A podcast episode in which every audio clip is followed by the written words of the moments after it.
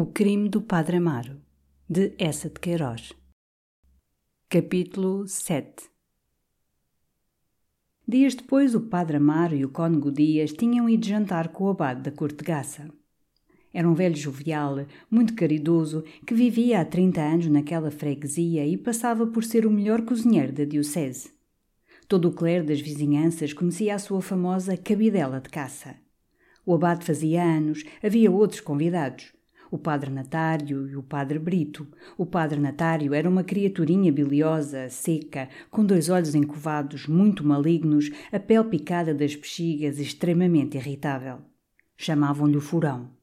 Era esperto e questionador, tinha fama de ser grande latinista e ter uma lógica de ferro.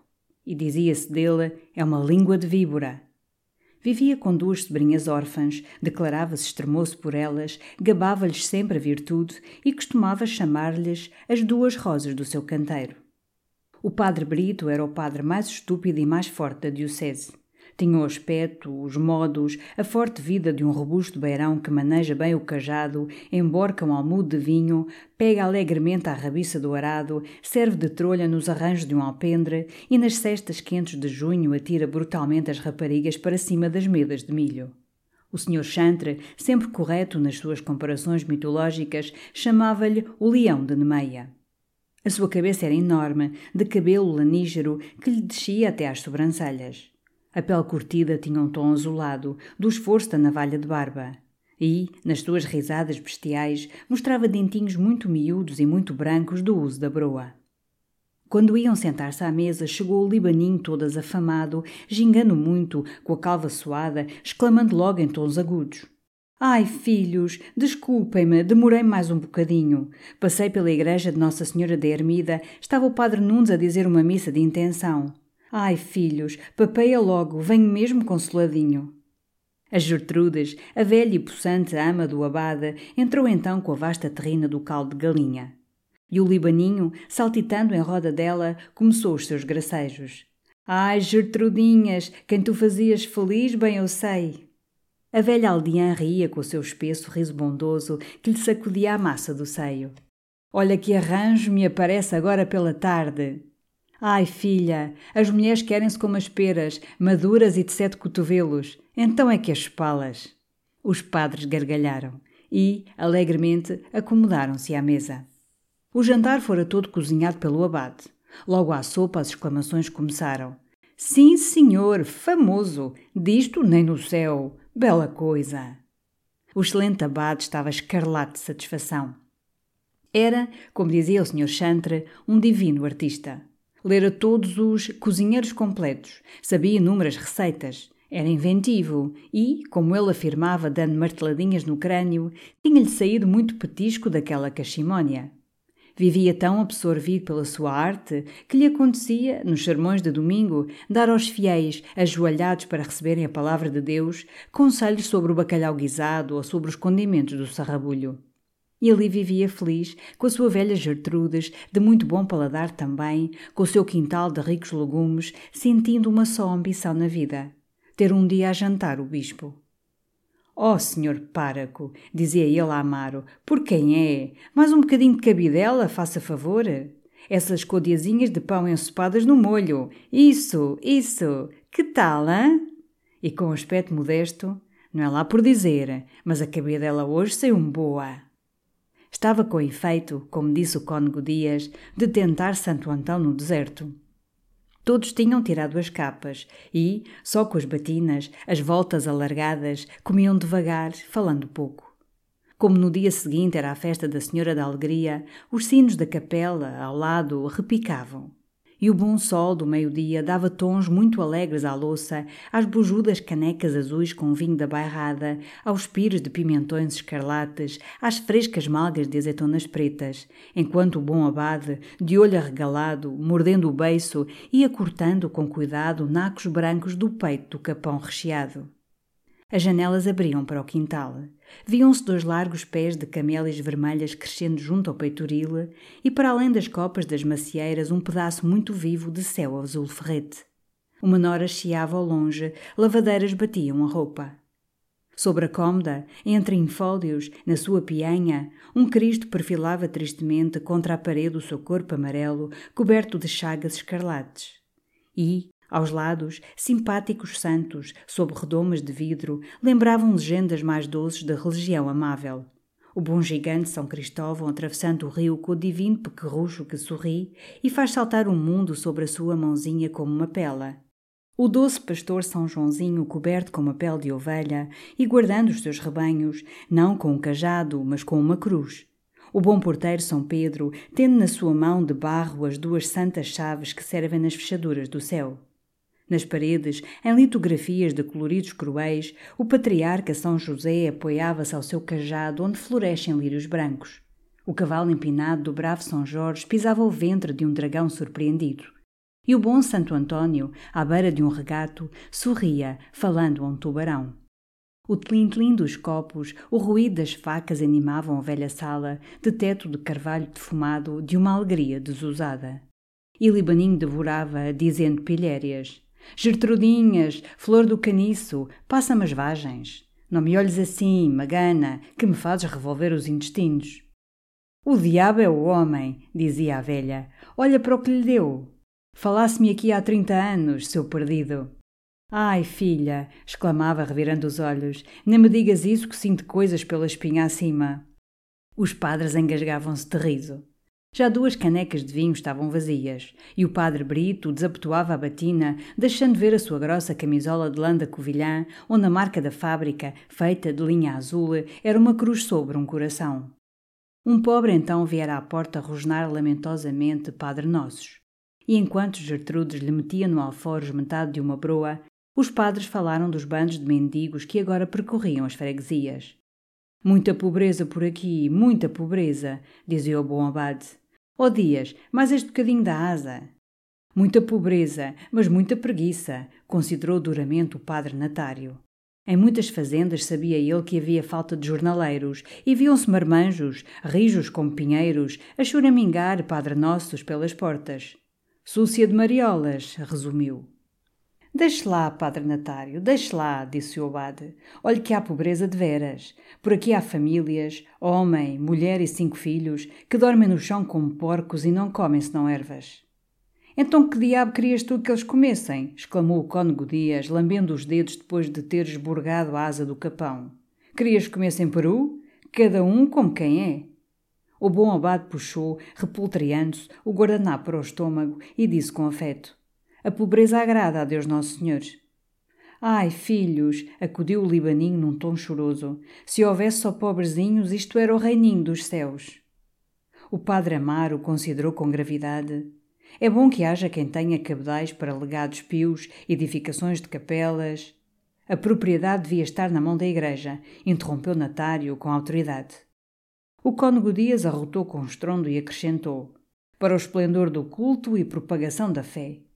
Mas a grande causa da miséria, dizia Natário com uma voz pedante, era a grande imoralidade. Ah, lá isso não falemos! exclamou o abade com desgosto. Neste momento há só aqui na freguesia mais de doze raparigas solteiras grávidas. Pois, senhores, se as chamo, se as repreendo, põem-se-me a fungar de riso. Lá nos meus sítios, disse o padre Brito, quando foi pela apanha da azeitona, como há falta de braços, vieram as maltas trabalhar. Pois agora o verás, que desaforo! Contou a história das maltas, trabalhadores errantes, homens e mulheres, que andam oferecendo os braços pelas fazendas, vivem na promiscuidade e morrem na miséria. Era necessário andar sempre de cajado em cima deles. Ai, disse o libaninho para os lados, apertando as mãos na cabeça. Ai, o pecado que vai pelo mundo, até se me estão a eriçar os cabelos. Mas a freguesia de Santa Catarina era a pior. As mulheres casadas tinham perdido todo o escrúpulo. Piores que cabras, dizia o padre Natário, alargando a fivela do colete. E o padre Brito falou de um caso na freguesia de Amor. Raparigas de 16 e 18 anos que costumavam reunir-se num palheiro, o palheiro do Silvério, e passavam lá à noite com um bando de marmanjos. Então o padre Natário, que já tinha os olhos luzidios, a língua solta, disse, repoltreando-se na cadeira e espaçando as palavras: Eu não sei o que se passa lá na tua freguesia, Brito. Mas se há alguma coisa, o exemplo vem de alto. A mim têm-me dito que tu e a mulher do regedor. É mentira! exclamou o Brito, fazendo-se todo escarlate. Oh Brito! Oh Brito! disseram em redor, repreendendo-o com bondade. É mentira! berrou ele. E aqui para nós, meus ricos, disse o cônego Dias baixando a voz, com o olhinho aceso numa malícia confidencial, sempre lhes digo que é uma mulher de mão cheia. É mentira! clamou o Brito. E falando de um jato, quem anda a espalhar isto é o morgado da comiada, porque o regedor não votou com ele na eleição. Mas tão certo como eu estar aqui, quebro-lhe os ossos. Tinha os olhos injetados, brandia o punho. Quebro-lhe os ossos. O caso não é para tanto, homem, considerou Natário. Quebro-lhe os ossos, não lhe deixo um inteiro. Ai, sossega, leãozinho, disse o libaninho com ternura. Não te percas, filhinho. Mas recordando a influência do morgado da comiada, que era então oposição e que levava duzentos votos à urna, os padres falaram de eleições e dos seus episódios. Todos ali, a não ser o padre Amaro, sabiam, como disse Natário, cozinhar um deputadozinho. Vieram anedotas, cada um celebrou as suas façanhas. O padre Natário, na última eleição, tinha arranjado 80 votos. Cáspite, disseram. Imaginem vocês como? Com um milagre. Com um milagre, repetiram espantados. Sim, senhores. Tinha-se entendido com o missionário, e na véspera da eleição receberam-se na freguesia cartas vindas do céu e assinadas pela Virgem Maria, pedindo, com promessas de salvação e ameaças do inferno, votos para o candidato do governo. De chupeta, hã? De mão cheia, disseram todos. Só Omar parecia surpreendido. Homem, disse o abade com ingenuidade, disso é que eu cá precisava. Eu então tenho de andar aí a estafar-me de porta em porta. E sorriu bondosamente. Com o que se faz ainda alguma coisita é com o relaxo da côngrua. E com a confissão, disse o padre Natário. A coisa então vai pelas mulheres, mas vai segura. Da confissão tira-se grande partido. O padre Amaro, que estivera calado, disse gravemente: Mas enfim, a confissão é um ato muito sério, e servir assim para eleições o padre Natário, que tinha duas rosetas escarlates na face e gestos citados, soltou uma palavra imprudente. Pois o senhor toma a confissão a sério? Houve uma grande surpresa. Se toma a confissão a sério? gritou o padre Amaro, recuando a cadeira, com os olhos arregalados. Ora essa! exclamaram. Ó oh, Natário! Ó oh, menino! O padre Natário exaltado queria explicar, atenuar, Escutem, criaturas de Deus. Eu não quero dizer que a confissão seja uma brincadeira. Irra, eu não sou pedreiro livre. O que eu quero dizer é que é um meio de persuasão, de saber o que se passa, de dirigir o rebanho para aqui ou para ali. E quando é para o serviço de Deus, é uma arma. Aí está o que é. A absolvição é uma arma. Uma arma! exclamaram. O abade protestava, dizendo: Oh, Natário, oh, filho, isso não. O libaninho tinha-se benzido e dizia tinha já um tal horror que até lhe tremiam as pernas. Natário irritou-se. Então talvez me queiram dizer, gritou, que qualquer um de nós, pelo facto de ser padre, porque o bispo lhe impôs três vezes as mãos e porque lhe disse o acipé, tem missão direta de Deus. É Deus mesmo para absolver? De certo, exclamaram, de certo. E o cônego Dias disse, meneando uma garfada de vagens. Quorum rimeseris peccata, remituntur toureis. É a fórmula. A fórmula é tudo, menino. A confissão é a essência mesma do sacerdócio, soltou o padre Amaro com gestos escolares fulminando Natário. Leia Santo Inácio, leia São Tomás. Anda-me com ele! gritava o libaninho pulando na cadeira, apoiando o Amaro. Anda-me com ele, amigo páraco! Salta-me no cachaço do ímpio! Oh, senhoras! berrou Natário furioso com a contradição. O que eu quero é que me respondam a isto. E voltando-se para Amaro. O senhor, por exemplo, que acaba de almoçar, que comeu o seu pão torrado, tomou o seu café, fumou o seu cigarro e que depois se vai sentar no confessionário, às vezes preocupado com negócios de família ou com faltas de dinheiro, ou com dores de cabeça ou com dores de barriga. Imagina o senhor que está ali como um Deus para absolver? O argumento surpreendeu. O cônego Dias, posando o talher, ergueu os braços e com uma solenidade cômica exclamou Heréticos és! É herege! Heréticos és! Também eu digo, rosnou o padre Amaro. Mas a Gertrudes entrava com a larga travessa do arroz doce. Não falemos nessas coisas, não falemos nessas coisas, disse logo prudentemente o abade. Vamos ao arrozinho. Gertrudes, dá cá a garrafinha do Porto. Natário, debruçado sobre a mesa, ainda arremessava argumentos a Amaro. Absolver é exercer a graça. A graça só é atributo de Deus. Em nenhum autor encontra que a graça seja transmissível. Logo. Ponho duas objeções, gritou Amaro, com o dedo em rista, em atitude de polémica.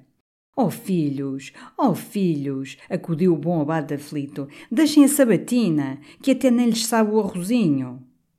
Serviu o vinho do Porto para os acalmar, enchendo os copos devagar, com as precauções clássicas. 1815, dizia. Disto não se bebe todos os dias. Para o saborear, depois de o fazer reluzir à luz na transparência dos copos, repoltreavam-se nas velhas cadeiras de couro. Começaram as saúdes. A primeira foi ao abade, que murmurava: Muita honra, muita honra. Tinha os olhos chorosos de satisfação. A sua santidade Pio IX! gritou então o libaninho brandindo o cálice. Ao mártir! Todos beberam comovidos. Libaninho entoou em voz de falsete o hino de Pio IX. O abade, prudente, fê-lo calar por causa do artelão que no quintal aparava o bucho. A sobremesa foi longa, muito saboreada. Natário tornara-se terno, falava das suas sobrinhas, as suas duas rosas, e citava Virgílio, molhando as castanhas em vinho. Amaro, todo deitado para trás na cadeira, as mãos nos bolsos, olhava maquinalmente as árvores do jardim, pensando vagamente em Amélia, nas suas formas. Suspirou mesmo com um desejo dela, enquanto o padre Brito, rubro, queria convencer os republicanos a marmeleiro. Viva o marmeleiro do Padre Brito! gritou entusiasmado o libaninho. Mas Natário começara a discutir com o cônego história eclesiástica. E, muito questionador, voltou aos seus argumentos vagos sobre a doutrina da graça. Afirmava que um assassino, um parricida, poderia ser canonizado se se tivesse revelado o estado de graça. Divagava, com frases de escola em que se lhe pegava a língua. Citou santos que tinham sido escandalosos. Outros, pela sua profissão, deviam ter conhecido, praticado, amado o vício. Exclamou com as mãos na cinta: Santo Inácio foi militar. Militar? gritou o libaninho. E erguendo-se, correndo a Natário, lançando-lhe um braço ao pescoço, com uma ternura pueril e avinhada: Militar? E que era ele? Que era ele, o meu devoto Santo Inácio? Natário repeliu. Deixa-me, homem, era sargento de caçadores. Houve uma enorme risada. O libaninho ficara estático. Sargento de caçadores, dizia erguendo as mãos num ímpeto beato. Meu rico Santo Inácio, bendito e louvado seja ele por toda a eternidade.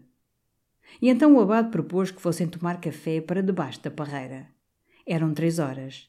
Ao erguer-se, todos cambaleavam um pouco, arrotando formidavelmente com risadas espessas. Só Omar tinha a cabeça lúcida, as pernas firmes, e sentia-se muito terno. Pois agora, colegas, disse o abade sorvendo o último golo de café, o que está a calhar é um passeio à fazenda. Para esmoer, rosnou o cônego erguendo-se com dificuldade. Vamos lá à fazenda do abade. Foram pelo atalho da barroca, um caminho estreito de carros. O dia estava muito azul, de um sol tépido. A vareda seguia entre valados eriçados de silvas. Para além, as terras lisas estendiam-se cobertas de restolho. A espaço, as oliveiras destacavam, com grande nitidez, na sua folhagem fina. Para o horizonte arredondavam-se colinas cobertas da rama verde-negra dos pinheiros. Havia um grande silêncio. Só às vezes, ao longe, num caminho, um carro chiava. E naquela serenidade da paisagem e da luz, os padres iam caminhando devagar, tropeçando um pouco, de olho aceso, estômago enfartado, chacoteando e achando a vida boa. O cônego Dias e o abade, de braço dado, catorravam. O Brito, ao lado de Amaro, jurava que havia de beber o sangue ao morgado da comiada. Prudência, colega Brito, prudência, dizia Amaro, chupando o cigarro. E o Brito, com passadas de carretão, rosnava. Hei de comer-lhe os fígados. O libaninho atrás, só, cantarolava em falsete. Passarinho trigueiro, salta cá fora. Adiante de todos ia o padre Natário. Levava a capa no braço, arrastando pelo chão. A batina desabotoada por trás deixava ver o forro imundo do colete. E as suas pernas escanifradas, com as meias pretas de lã cheias de passagens, faziam bordos que o atiravam contra o silvado. E, no entanto, Brito, com grandes bafos de vinho, roncava. Eu só me contentava em agarrar num cajado e correr tudo, tudo! E gesticulava com um gesto imenso que abrangia o mundo. Tem as asas quebradas, não pode agora. Gania atrás o libaninho. Mas pararam de repente. Natário adiante gritava com uma voz furiosa. Seu burro, você não vê? Sua besta! Era à volta do atalho. Tropeçara com um velho que conduzia uma ovelha. Ia caindo e ameaçava-o com o punho fechado numa raiva avinhada. Quer a Vossa Senhoria perdoar, dizia humildemente o homem. Sua besta! berrava Natário com os olhos chamejantes. Que o racho! O homem balbuciava, tinha tirado o chapéu. Viam-se os seus cabelos brancos. Parecia ser um antigo criado de lavoura envelhecido no trabalho. Era talvez avô. E curvado, vermelho de vergonha, encolhia-se com as sebes para deixar passar no estreito caminho de carros os senhores padres joviais e excitados da vinhaça. Amar não os quis acompanhar até à fazenda. Ao fim da aldeia, no cruzeiro, tomou pelo caminho de Sobros, voltou para a Leiria. Olhe que eu me alego à cidade, dizia o abade. Eu mando-lhe aparelhar a égua, colega. Qual história, abade? A perninha rija. E traçando alegremente a capa, partiu cantarolando o adeus. Ao pé da cortegaça, o atalho de sobros alarga-se, ao comprido de um muro de quinta coberto de musgos e eriçado no alto de lúcidos fundos de garrafas. Quando Amar chegou próximo ao portão de carros, baixo e pintado de vermelho, encontrou no meio do caminho, parada, uma grande vaca malhada. Amar divertido espicaçou-a com o guarda-chuva.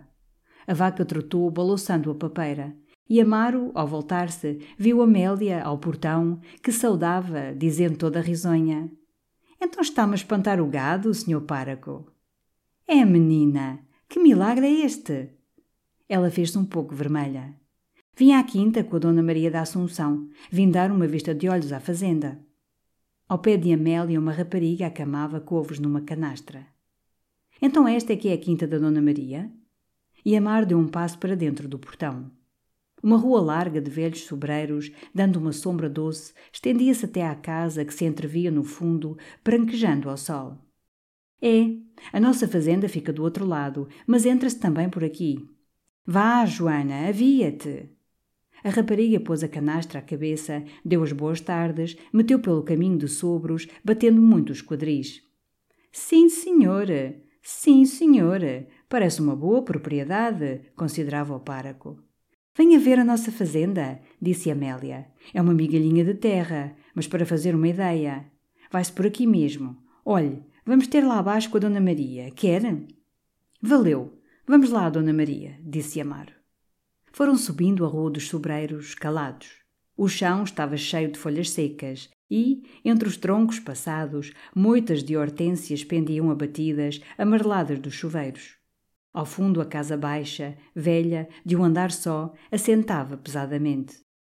Ao longo da parede, grandes abóboras amadureciam ao sol, e no telhado, todo negro do inverno, esvoaçavam pombos. Por trás, o laranjal formava uma massa de folhagens verdes escuras.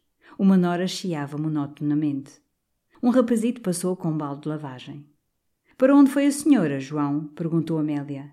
Foi para o olival, disse o rapaz com a sua vozinha arrastada. O olival era longe, no fundo da quinta. Havia ainda grandes lamas, não se podia ir lá sentar mancos. Vai-se a gente sujar toda, disse Amélia. Deixar lá Dona Maria, hã? Vamos nós ver a quinta. Por aqui, senhor páraco. Estavam de fronte de um velho muro onde cresciam clematites. Amélia abriu uma porta verde. E por três degraus de pedra desconjuntados desceram uma rua toldada por uma larga parreira. Junto do muro cresciam rosas de todo o ano. Do outro lado, por entre os pilares de pedra que sustentavam latada e os pés torcidos das cepas, via-se, batido de luz, com tons amarelados, um grande campo de erva, os tetos baixos do corral coberto de como destacavam-se ao longe em escuro, e desse lado um fumozinho leve e branco perdia-se no ar muito azul. Amélia a cada momento parava, explicava a quinta. Ali ia semear-se cevada. Além havia de ver o cebolinho, estava muito bonito. Ah, Dona Maria da Assunção traz isto muito bem tratado. Amaro ouvia a falar, com a cabeça baixa, olhando-a de lado. A sua voz naquele silêncio dos campos parecia-lhe mais rica, mais doce. O grande ar dava-lhe uma cor mais picante às faces. O seu olhar rebrilhava. Para saltar umas lamas tinha apanhado o vestido, e a brancura da meia, que ele entreviu, perturbou-o como um começo da sua nudez. Ao fundo da parreira atravessaram um campo comprido de um regueiro. Amélia riu muito do párago, que tinha medo de sapos. Ele então exagerou os seus sustos. Oh, menina Amélia, haveria víboras? E arroçava-se por ela, afastando-se das ervas altas. Vê aquele valado? Pois para o lado de lá é a nossa fazenda. Entra-se pela cancela, vê? Mas veja lá se está cansado, que o senhor parece-me que não é grande caminhador. Ai, um sapo! Amar deu um pulinho, tocou-lhe o ombro. Ela empurrou docemente e com um riso cálido, seu medroso, seu medroso. Estava toda contente, toda viva. Falava na sua fazenda com uma vaidadezinha, satisfeita de entender da lavoura, de ser proprietária. A cancela está fechada, parece, disse Amaro. Está, fez ela. Apanhou as saias, deu uma carreirinha. Estava fechada. Que pena! E abalava, impaciente, as grades estreitas entre as duas fortes ombreiras de madeira encravadas na espessura do silvado. Foi o caseiro que levou a chave. Agachou-se, gritou para o lado do campo, arrastando muito tempo a voz. Antônio! Antônio! Ninguém respondeu. Anda lá para o fundo da quinta, disse ela. Que seca! Se o senhor para quisesse, aqui adiante pode-se passar. Há uma abertura no valado, chamam-lhe o salto da cabra. Pode a gente saltar para o outro lado. E caminhando rente ao silvado, chapinhando a lama, todo alegre. Quando eu era pequena, nunca passava pela cancela. Saltava sempre por ali. E cada trambolhão, quando o chão estava resvaladiço com a chuva. Era um vivo demónio aqui onde me vê. Ninguém há de dizer, senhor Páraco, hã? Ai, vou-me fazer velha. E voltando-se para ele, com um risinho onde luzia o esmalte dos dentes, não é verdade? Estou-me a fazer velha, hã? Ele sorria. Custava-lhe falar. O sol, batendo-lhe nas costas, depois do vinho do abade, amolecia-o. E a figura dela, os seus ombros, os seus encontros, davam-lhe um desejo contínuo e intenso. Aqui está o salto da cabra, disse Amélia, parando. Era uma abertura estreita no valado. A terra do outro lado, mais baixa, estava toda lamacenta. Via-se dali a fazenda da São Joaneira. O campo plano estendia-se até um olival, com a erva fina muito estrelada de pequenos malqueres brancos. Uma vaca preta, de grandes malhas, pastava. E para além viam-se tetos aguçados dos casais, onde voavam revoadas de pardais. E agora? perguntou Amaro. Agora saltar, disse ela rindo. Cá vai! exclamou ele. Traçou a capa, saltou, mas escorregou nas ervas úmidas. E imediatamente Amélia, debruçando-se, rindo muito, com grandes acenos de mãos. E agora adeus, senhor páraco, que eu vou ter com a Dona Maria. Aí fica preso na fazenda. Para cima não pode o senhor pular, pela cancela não pode o senhor passar. É o senhor para que está preso. Oh, menina Amélia! Oh, menina Amélia! Ela cantarolava-lhe, escarnecendo. Fico sozinho à varanda, que o meu bem está na prisão. Aquelas maneirinhas excitavam o padre, e com os braços erguidos, a voz cálida: Salte! Salte! Ela então fez voz de mimo. Ai, tenho medinho, tenho medinho. Salte, menina! Lá vai! gritou ela bruscamente. Saltou, foi cair-lhe sobre o peito com um gritinho. Amar resvalou, firmou-se e, sentindo entre os braços o corpo dela, apertou-a brutalmente e beijou-a com furor no pescoço. Amélia desprendeu-se, ficou diante dele, sufocada, com a face em brasa, compondo na cabeça e em roda do pescoço, com as mãos trêmulas, as pregas da manta de lã. Amaro disse-lhe: Améliazinha. Mas ela de repente apanhou os vestidos, correu ao comprido do valado. Amaro, com grandes passadas, seguiu-a atarantado. Quando chegou à cancela, Amélia falava ao caseiro que aparecia com a chave. Atravessaram o campo junto ao regueiro, depois a rua coberta com a parreira. Amélia adiante palrava com o caseiro. E atrás Amaro, de cabeça baixa, seguia muito murcho. Ao pé da casa, Amélia parou, fazendo-se vermelha, compondo sempre a manta em redor do pescoço. Oh, António, disse, ensina o portão ao Sr. Páraco. Muito boas tardes, Sr. Páraco. E através das terras úmidas correu para o fundo da quinta, para os lados do olival. A senhora Dona Maria da Assunção ainda lá estava, sentada numa pedra, tagarelando com o tio Patrício. Um bando de mulheres, com grandes varas, batiam em redor a ramagem das oliveiras. Que é isso, tonta? De onde vens tu a correr, rapariga? Credo, que doda!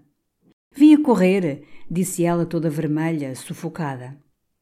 Sentou-se ao pé da velha e ficou imóvel, com as mãos caídas no regaço, respirando fortemente, os beiços entreabertos, os olhos fixos numa abstração.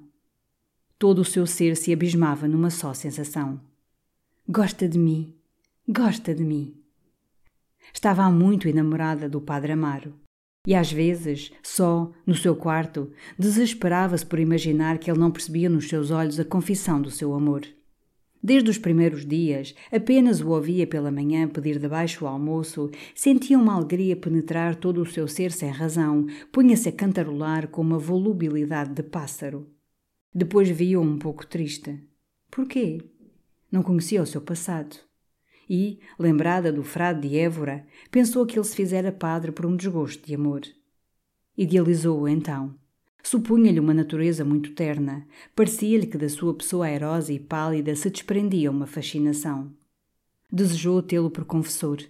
Como seria bom estar ajoelhado aos pés dele, no confessionário, vendo de perto os seus olhos negros, sentindo a sua voz suave falar do paraíso. Gostava muito da frescura da sua boca. Fazia-se pálida a ideia de o poder abraçar na sua longa batina preta. Quando o Amaro saía, ia ao quarto dele, beijava a travesseirinha, guardava os cabelos curtos que tinham ficado nos dentes do pente. As faces abrasavam-se-lhe quando ouvia tocar a campainha.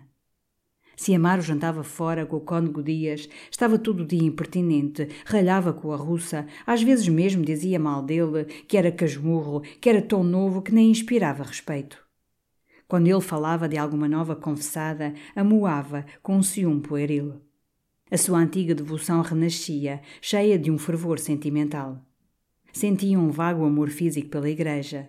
Desejaria abraçar, com pequeninos beijos demorados, o altar, o órgão, o missal, os santos, o céu, porque não os distinguia bem de Amaro e pareciam-lhe dependências da sua pessoa. Lia o seu livro de missa pensando nele como no seu Deus particular.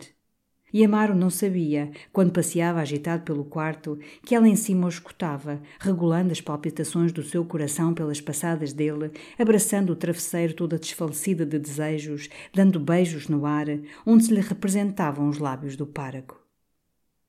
A tarde caía quando Dona Maria e Amélia voltaram para a cidade. Amélia adiante, calada, chibatava a sua burrinha, enquanto Dona Maria da Assunção vinha palrando com o moço da quinta que segurava a reata. Ao passarem junto à sé, tocou a Ave Marias. E Amélia, rezando, não podia destacar os olhos das cantarias da igreja tão grandiosamente erguidas, de certo para que ele ali celebrasse.